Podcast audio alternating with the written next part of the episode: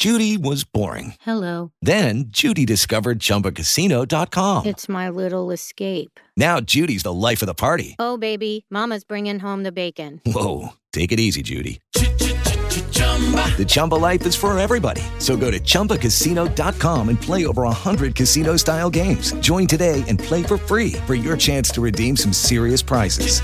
chumba ChumbaCasino.com. No purchase necessary. Void where prohibited by law. 18 plus terms and conditions apply. See website for details. Hey guys, it is Ryan. I'm not sure if you know this about me, but I'm a bit of a fun fanatic when I can. I like to work, but I like fun too. It's a thing. And now the truth is out there. I can tell you about my favorite place to have fun. Chumba Casino. They have hundreds of social casino style games to choose from with new games released each week. You can play for free anytime, anywhere and each day brings a new chance to collect daily bonuses. So join me in the fun. Sign up now at ChumbaCasino.com. No purchase necessary. VGW. Void were prohibited by law. See terms and conditions. 18 plus. Este programa es avalado por la Sociedad Dominicana de Pediatría.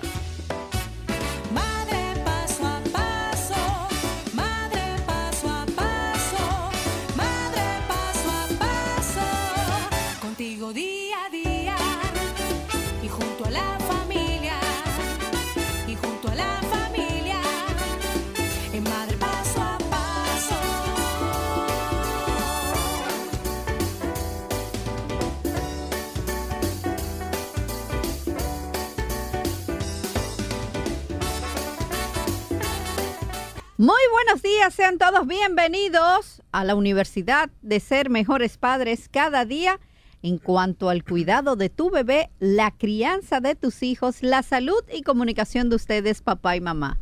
Sean bienvenidos a los pioneros en orientación familiar, único programa avalado por la Sociedad Dominicana de Pediatría. Soy Nasira Santana y estás escuchando Madre Paso a Paso.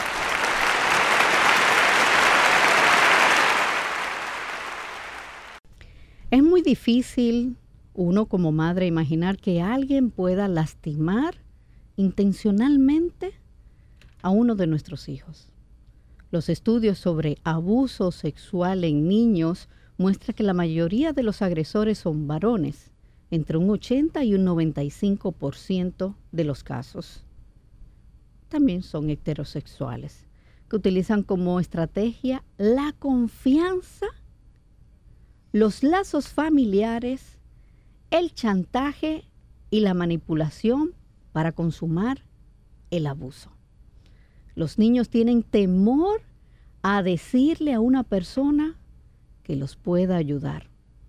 En la mayoría de los casos, los niños conocen a los autores del abuso y viven su terror día a día. Bienvenidos al tema del día de hoy, abuso sexual en niños, cómo identificarlo. Nos acompaña la psicóloga infanto-juvenil Rosagna González del Centro Terapia Boutique. Rosagna, es un tema en la que uno como madre de verdad no quisiera vivir. Y hablando de, de lo que dije al principio, el terror con la que cargan nuestros hijos. Y vamos a comenzar hablando de qué es el abuso sexual. Mira, el abuso sexual es cuando una persona que tiene mayor poder lo ejerce sobre otro, en este caso a nivel sexual. Muchas personas entienden que abuso sexual es penetración, y lo voy a hablar así llanamente. Sí. Y realmente no, no, o sea, ese es un tipo y ese es el más fuerte, claro. Pero va incluso desde ver, o sea, cuando yo le pregunto, ¿hay usted ha tenido alguna experiencia, algún tipo de abuso o algo? Me dice, no, no, pero tal cosa. Entonces yo tengo que educarlo de una manera suave, explicarle que sí, que eso es abuso. Incluso si a un niño le están viendo, observando, una persona lo ve cuando se cambia, cuando se está bañando, eso es abuso. O incluso un adulto que toma imágenes, ellas en el celular, la computadora, revistas, películas, y le enseña a un niño estas cosas, está abusando sexualmente. Incluso, que me voy más lejos, que ha podido pasar por eh, inocencia, por ejemplo, en padres, cuando los papás, por ejemplo, que le quieren eh, poner al niño a dormir con ellos, que que respeto la técnica y todo, y lo, y lo estoy haciendo actualmente con mi hijo por diferentes motivos, pero hay que tener mucho cuidado cuando la pareja está con ese bebé en la habitación, incluso cuando ese pa- papá y mamá están teniendo su intimidad, su momento, ese bebé, ese niño que está ahí, eso es abuso sexual, también exponerlo a eso. Entonces hay que tener mucho cuidado porque no solamente es la penetración o tocar, va desde ver hasta lo más profundo, es un abanico de posibilidades.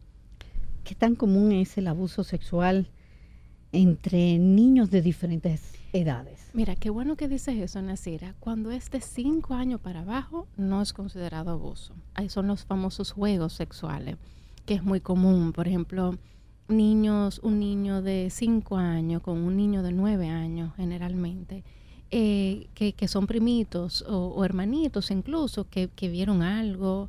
Y entonces ellos están imitando y están haciendo un juego sexual. Ahí no se llama abuso. Por eso es que los psicólogos hablamos tanto de educar, de lo papá, hablarle a los, a los niños, cómo tú cuidas tu cuerpo, incluso desde que se bañan. Yo a mi bebé, desde que lo baño, yo le digo, esa es tu partecita privada, y se llama así, le voy hablando. Y si tú lo haces desde bebecito, de pequeñito, ellos crecen ya sabiendo. Entonces hay que hablarle cómo cuidar su cuerpo y cómo cuidar el cuerpo de los otros también para que ellos no se lo hagan a, a otros niños, también a otras personas. Entonces ahí ya no es considerado abuso de cinco años para abajo en ese mundo infantil, claro De está. cinco años para abajo. Exacto.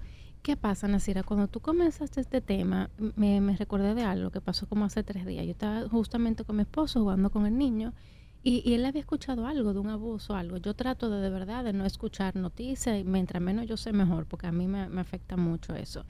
Entonces él me dice, y me, me pregunta como psicóloga, ven acá, ¿cómo una persona es capaz de abusar de un bebé, me dice, porque es que es una persona indefensa, es una persona que no tiene cómo defenderse. Entonces yo explicándole que hay desde personas que tienen trastornos mentales, hay otros que no tienen ningún trastorno y eso, y eso es lo que más miedo da y lo que más asusta, igual como los abusadores, los que matan, también hay personas que no tienen una condición, que simplemente son agresivos o, o pasan otras cosas, pero no tienen un trastorno psicológico ni psiquiátrico y eso asusta. Y hay diferentes tipos de agresores. Están los agresores que tú ves que lo lloran, que lo sufren, que porque hicieron eso y hay una culpa grande. Y está el que es antisocial, que es un psicópata que no siente nada, que está frío y que lo disfruta. O sea que hay, hay un abanico de posibilidades también ahí. ¿Existe algún grupo de niños con mayor riesgo de abuso sexual? Mira, los niños con, yo también hablo mucho de eso, las personas cerca de mí, los niños que tienen alguna condición, eh, alguna condición diferente, un niño con síndrome de Down, con autismo, con algún tipo de, no se le llama discapacidad ya, se me fue la palabra, pero es otra palabra, no se dice personas con discapacidad, pero vamos a poner que, que tienen una capacidad diferente, son víctimas eh, más fácil de ese tipo de, de, de abuso. Habilidades diferentes. Habilidades diferentes, gracias. Eso puede ser víctima mucho más fácil porque tal vez no tienen las habilidades sociales algunos para expresar lo que está pasando o no lo entienden o como su coeficiente intelectual no le permite ver. Muchos de esos niños no miden el peligro. O sea, son niños que se van en los brazos de cualquiera y no miden que esto es un desconocido, no. Entonces ellos están expuestos mucho más fácil a esto. Viene la pregunta, yo creo que la que todos los padres quisieran saber, pero el abanico es bastante amplio. ¿Cuáles son esas características de las personas que abusan? Mira, así mismito, como tú dijiste, es bastante amplia. Puede ser, yo siempre digo a los pacientes, eh, cuando van a consulta y me cuentan, yo digo, tengan cuidado con el que se ve, tú dices, no, pero esa persona jamás, yo jamás me imaginaba, porque hay veces, por ejemplo, los psicópatas, son las personas que tú ves que se visten, que hablan, que son educados, que tú dices, no, pero jamás, o sea, una persona que tú digas, pero tan correcta, los psicópatas generalmente son así. Entonces hay que tener cuidado. Como tú dices, una- un abanico tan amplio, pero hay cositas que tú vas notando. Por ejemplo, son estas personas que, que tienen un gusto particular por los niños. Tú, tú ves, ok, una persona le puede amar a los niños, maravilloso, pero no es solamente amarlo, porque amarlo lo puede amar cualquiera, es como una fascinación, como hay que hacerle caso a ese, como dicen, ese sentimiento de madre y de padre, como, hmm, espérate, como que algo raro ahí, que yo no me siento cómodo. Háganle caso a eso, por favor. Porque no hay una forma 100% de explicarlo llanamente, pero es alguien que se fascina por niños pequeños y como que de repente quiere pasarse mucho tiempo con los niños y te dice que no, que lo va a buscar y que va a estar tiempo con ellos y todo. Pero no es, no es, no es una tía que lo quiere o una amiga, no, no, no. Es es una persona que tiene una fascinación, por ejemplo, un dueño de una empresa y de repente tú ves que quiere pasar un tiempo con los niños, tú dices, espérate, esto es como algo como atípico, algo fuera de, tú comienzas a notar eso. Eh, y le gustan mucho todas las cosas infantiles. Hay personas que comienzan a coleccionar, adultos, que comienzan a coleccionar muñecas, peluches, juego de niño y no tienen niños ellos. O si lo tienen ya pasaron una edad o no le gusta eso a sus hijos. Entonces tú comienzas a decir, ven acá, aquí algo raro, extraño. O también insiste mucho en pasar tiempo a solas también con los niños. No, no te preocupes que yo lo busco y todo. Entonces hay que tener mucho cuidado. Se puede dar el caso de un, de un abusador tanto hombre como mujer, porque antes se escuchaba las madres decir, no te sienten las piernas de los varones. Pero mira, nacer así. Sí, eso se, se decía mucho, pero por ejemplo yo a los niños le explico y le explico el por qué cuando se dice eso.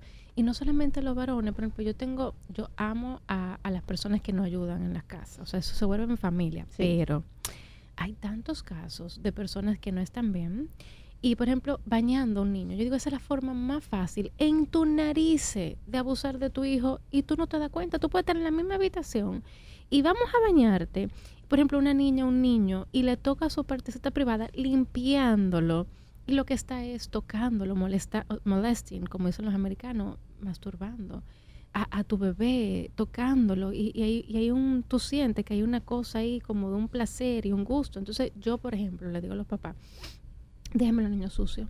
Yo prefiero que el niño tú le echas la agüita, y la persona desde lejos, pero mejor que no le lave su parte privada. Si tú no puedes hacerlo, papá o mamá, en el momento que tú puedas llegar, pero nadie debe de estar tocando, al menos que de verdad sea una persona que tú conozcas, que tú tengas confianza. Y sucede también, Rosagna, de que hoy tenemos una muchacha de servicio, mañana la cambiamos Exactamente. y pasado queremos otra. Eh, Entonces trabajan tantas personas en, en- en esa casa que cada una va tocando al niño. Exactamente. Entonces el niño va teniendo una idea, hay cinco nanas que pasaron, tal vez no pasó nada, eh, pero esas cinco nanas son cinco personas, entonces ya se acostumbra que hay personas diferentes, nuevas, que tocan mi cuerpo y tal vez nunca abusaron de mí, pero entonces en el colegio, que esa otra historia, que ahí pasa muchísimas cosas, o en otro lugar, entonces ya yo me dejo porque ya han pasado diferentes personas tocándome. Entonces por eso hay que, hay- los papás tienen que, señores, miren, tener un hijo no es fácil, no es nada fácil. Si usted no tiene el tiempo para dedicarle a su hijo o no puede estar pendiente, mejor decidan no tenerlo. Eso no es para todo el mundo, no hay que tener hijos. No es, eso no es para todo el mundo y eso está bien, no, no, no querer tener hijos, pero hay que tener cuidado porque después que uno trae un niño a este mundo es una responsabilidad muy grande. Muy Y grande. hay que cuidarlos porque ellos son indefensos y no tienen cómo hacerlo ellos. Rosagna, debemos animar a nuestros hijos a que se sientan cómodos hablando, hablándole a sus padres sobre sus partes correctamente. Mira, Nasira, yo me río mucho porque el otro día, justamente la semana pasada, yo tenía un niño en consultorio que papá lo había llevado, él tiene nueve años, más o menos, nueve, diez años. Y entonces me salió en los test psicológicos que ya había un despertar sexual. Y yo le digo, papá, mira, hay que ir hablando. Y con el niño, yo le entrego su resultado él mismo y le digo, mira, ya tú tienes un despertar sexual. ¿Te han hablado de la sexualidad? Sí, Rosana, en el colegio y papá. Y yo digo, ok, porque es importante que papá y mamá te hablen. ¿Y por qué papá y mamá me tienen que hablar? Si ya en el colegio me dieron esa clase. Y yo le dije, porque van a haber muchas cosas que van a pasar que, que tú vas a tener que tener la confianza de hablar con papá y mamá. Y me dice, Rosana, sí, por ejemplo, yo en la mañana me doy cuenta que mi ropa interior amanece diferente y a veces amanece húmeda. Así me mito el niño. Y yo, ¿y papá te ha explicado por qué eso es? Y yo, papá me explicó que la sangre fluye a mi parte privada y que se llama pene. Y en el colegio un niño se metió en problemas porque no le llamó pene a su parte privada, sino que le puso son- otro nombre. Muerto es risa. Entonces, mientras más tú eres natural, mientras más tú explicas y tú explicas por qué nadie te puede tocar, por qué ese es tu cuerpo, por qué esa es una parte sagrada y privada, el niño se defiende. El niño desde que vea lo que está mal, sale corriendo y busca ayuda y habla y no tiene miedo, porque hay niños que le pasan cosas y el agresor lo asusta y le dice que si habla va a matar a sus padres, que le va a hacer daño. El niño se queda con un terror. No, tu hijo tiene que tener la confianza de decirte lo que sea y no tener miedo para que pueda ir y te pueda explicar lo que está pasando. Hoy hablamos sobre abuso sexual en niños, cómo identificarlo. Hoy es un, programa con tantos casos que se han visto hoy en día en nuestro país y esperamos que no esté sucediendo en sus hogares. Mm, Estamos acompañados por Rosagna González. Ella es psicóloga clínica, infanto juvenil. Sigan su cuenta de Instagram como arroba terapia boutique.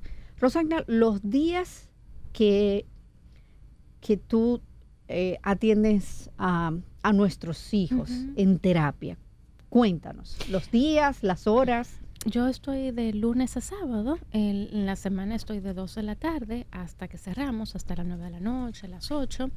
Y los sábados estoy de la mañana hasta las 3 de la tarde. Eh, qué bueno que tú me haces esa pregunta porque voy a, a hacer un link aquí. Porque hay muchas mamás como yo que trabajan mucho. eh, porque hoy en día el mundo está muy moderno y hay que trabajar y todo. Y se van con culpa. Y dicen, yo no paso tiempo con mi hijo o con mi hija. Si usted puede, integra a su hijo a su trabajo. Por ejemplo, yo dos o tres veces a la semana, por eso mismo, yo me llevo a mi bebé conmigo. Yo tengo la facilidad que tengo un consultorio psicológico que de niños y también adultos, pero hay un área para niños. Entonces yo me llevo a mi bebé y entonces así yo puedo estar pendiente. Muchos padres se llenan de culpa porque entonces dicen, ok, yo quiero estar y yo amo a mi bebé, pero ¿cómo yo puedo estar? Señores, la tecnología también nos ayuda muchísimo. si no sí se puede por el tipo de trabajo, estas cámaras son famosas, esta camarita Las que uno cámaras pone, que uno puede hablar, esa hasta misma. hablar, ¿eh? Hablar te mide la temperatura del bebé, te dice hasta si el ritmo cardíaco ha cambiado, si ha habido un cambio en la temperatura del espacio, todo. Entonces, ¿por qué? Porque es muy importante, número uno, porque si el abusador sabe que está siendo visto, no va a hacer nada, número uno. Número dos, si usted está lejos, usted se pasó el día entero y no ha podido conectar con su hijo, aunque tú estés lejos, no significa mami, papi, que tú no estás en mi vida. Yo sé que tú estás, ahí que tú puedes hablar, incluso el bebé te puede ver y se puede comunicar contigo. También en los colegios, ahora Nacira, en los colegios hay, en algunos, hay cámaras también, que tú en el día... Que se puede conectar. Exacto, tú en el día entras y tú dices, ah, mira mi hijo, mira en lo que está eso, da paz, da seguridad. Porque en un lugar donde está lleno de cámaras, que, que por un lado tú dices, espérate, porque tanta cámara, pero por un lugar que está lleno de cámaras te da paz y tranquilidad sobre lo que está pasando.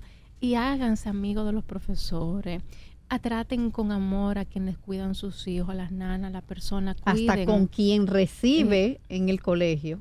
Así me meto el portero, todo el mundo, trátenlo con amor, hablen, hablen con ellos, apréndanse su nombre, para que todo el mundo vea que esto es un papá que está pendiente y también eh, así me le, le devuelven amor a sus hijos. Hablamos sobre abuso sexual en niños, cómo identificarlo.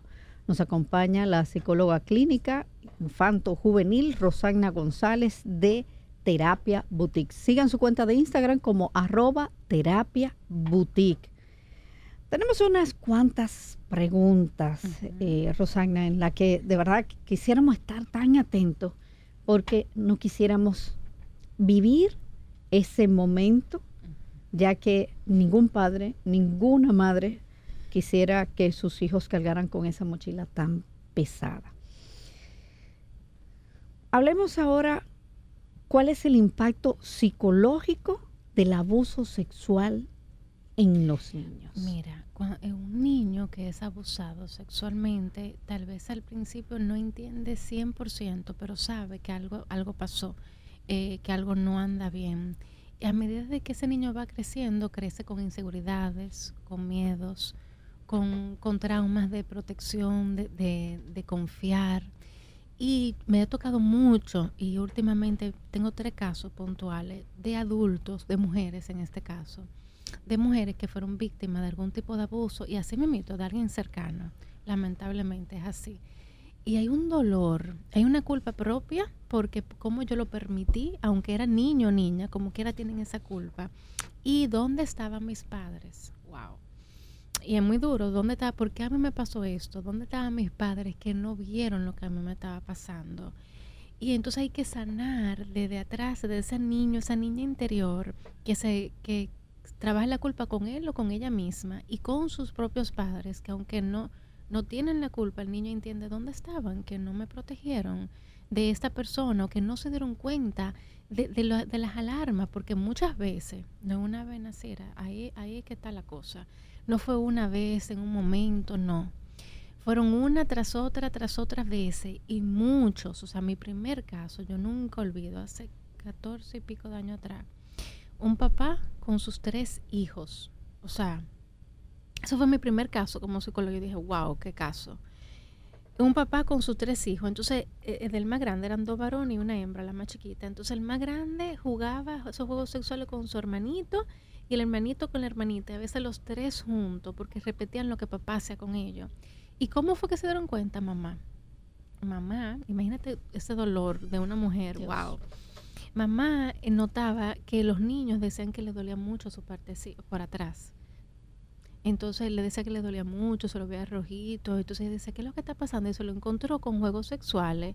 Y ella eh, eh, sumó, por otro lado, que su esposo tiene una fascinación por la pornografía anal. Y que eso era una fascinación y que él se quedaba mucho tiempo solo. Y uno de los niños hizo un comentario, no, porque cuando papá juega con nosotros, juego de nosotros con papá. Entonces yo le hice una prueba psicológica porque eso sale de una vez. Y tú pones niño a dibujar y por medio de pruebas proyectivas que tú le vas enseñando una serie de imágenes, de historia, uff, salen todos los indicadores sexuales ahí y salió. O sea, eh, es desgarrador, de verdad. Rosagna, ¿cuáles son esas características de ese niño que está siendo abusado? Mira, número uno, tú notas un cambio en el comportamiento. Si el niño era muy callado, de repente va a hablar mucho. Si el niño comía poco, de repente va a comer mucho. Tú vas a notar que algo no anda bien. Tú, vas a notar signos en el cuerpo. Por ejemplo, tú vas a notar zonas que están rojitas en la zona de sus partes íntimas. Si solamente es tocar, cuando ya hay penetración, eh, eh, bueno, generalmente sí, se encuentra sangre, gótica de sangre, que el bebé está, el niño está manchando en su sabanita, en su ropa interior. Casos de neuresis y encopresia. Neuresis cuando el niño se hace pipí. Encopresia es cuando hace su materia fecal. ¿Qué pasa? Esos son regresiones psicológicas, o sea, como quien dice, algo está pasando y volví atrás a ser niño, o comienza a chuparse el dedo de nuevo luego de que lo había dejado. ¿O hacer algún tip? mm, Un- puede hacer tic nervioso, el niño se puede ponerse agresivo, puede morder, o sea, pueden pasar cosas que tú dices, espérate, algo está pasando. Inmediatamente tú notas un cambio en tu hijo. No necesariamente tiene que ser abuso sexual, puede ser muchas otras cosas, puede ser un duelo no resuelto, pueden ser muchas cosas, pero llévenlo de un, un psicólogo infanto juvenil con esa especialidad.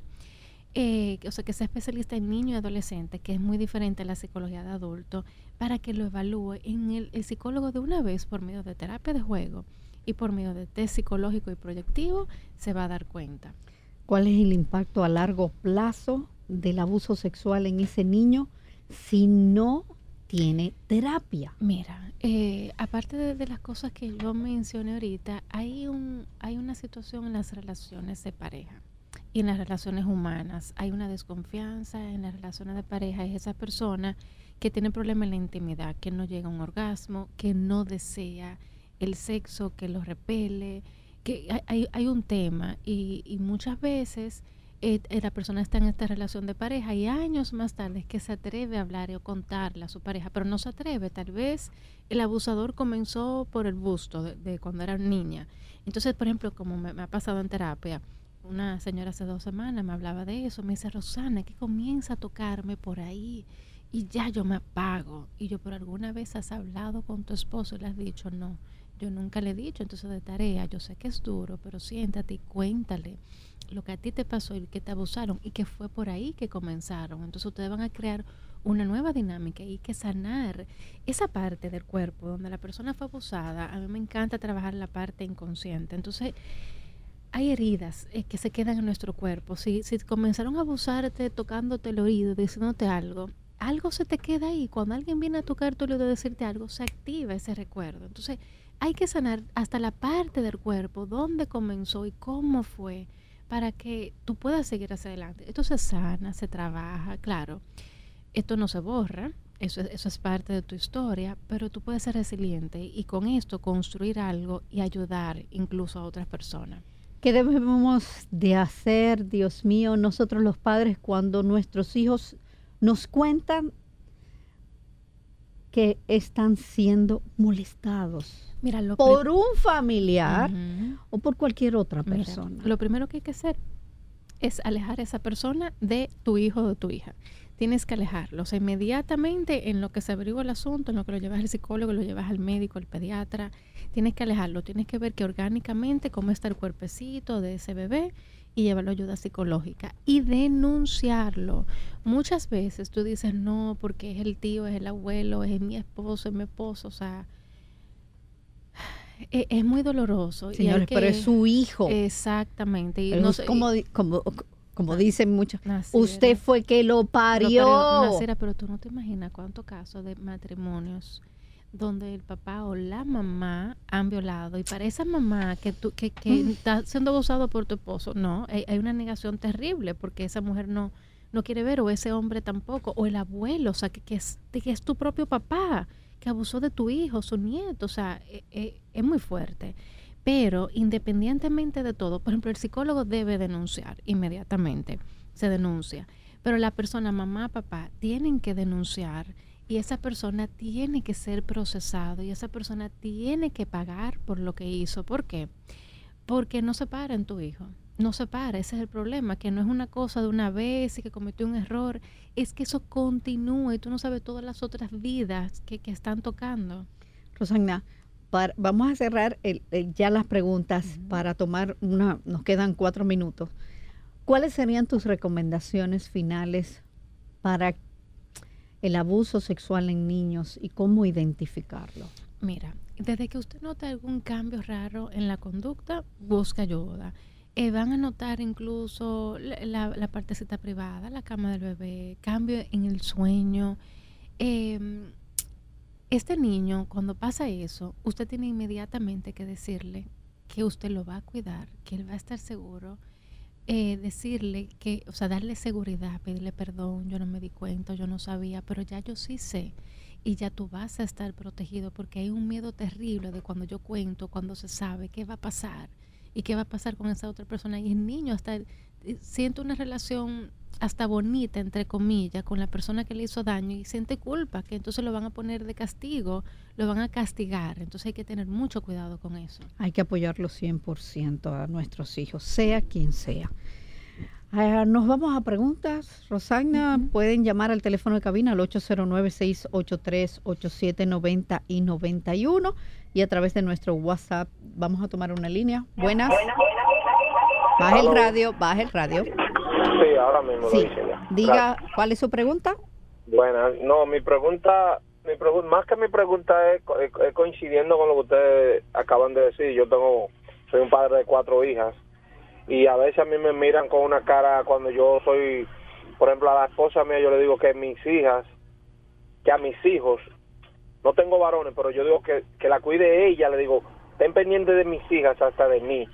O sea, con mis hijos yo no tengo ni abuelo, porque ya conocí cosas que pasaron que, que son sorprendentes. De nadie, sus hijos, usted tiene cuidado de tío, abuelo, mamá, papá, todo el mundo. Gracias, bye. Ok.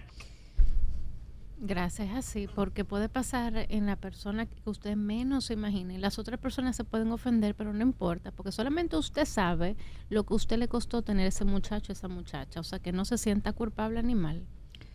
Eh, dice, buenos días, tengo un, un niño de dos años y es muy afectuoso, se va con todo el mundo, hasta personas extrañas. ¿Cómo le hago para enseñarle? Todavía no habla, a mí me quiere dar besos en la boca.